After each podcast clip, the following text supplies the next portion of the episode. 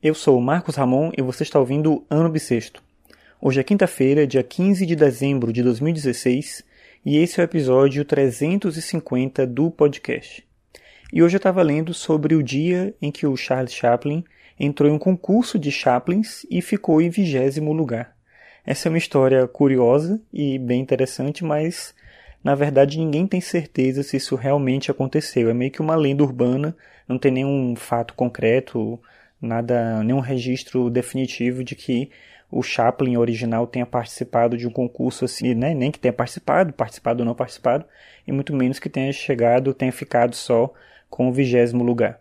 Mas essa história é interessante porque ela guarda em si uma discussão sobre o que é ser autêntico e em que sentido uma cópia é só uma cópia. Quer dizer, quando alguém copia os trejeitos de um ator e se torna tão bom quanto ele, é possível separar um do outro? É possível fazer uma diferença concreta entre uma pessoa e outra? Então, se o ofício do ator é um ofício também de imitar, não seria possível que atores profissionais conseguissem fazer tão bem aquele personagem, talvez até, e aí meio contraditório isso, mas talvez até melhor do que o original, a ponto da gente não saber quem é o verdadeiro Chaplin e dá para o verdadeiro Chaplin, para o autêntico, só o vigésimo lugar e não o primeiro, como seria natural que fosse.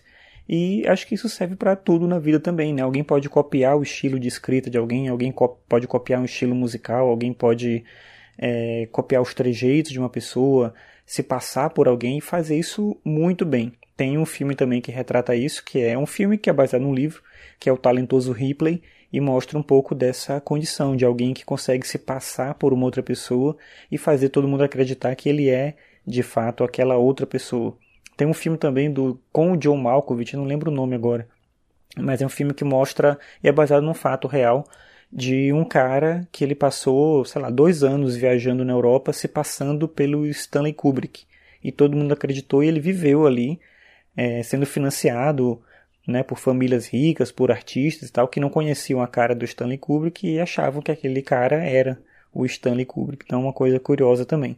De qualquer maneira, como eu falei, a reflexão interessante aqui é o que é o original e o que é a cópia, o que é ser autêntico no final das contas. Será que dá para ter isso de verdade? No campo da arte, provavelmente não, porque tudo em alguma medida é passível de cópia e a cópia pode ser tão ou mais perfeita que o seu original, apesar do que eu, como eu falei antes, isso ser completamente estranho e contraditório.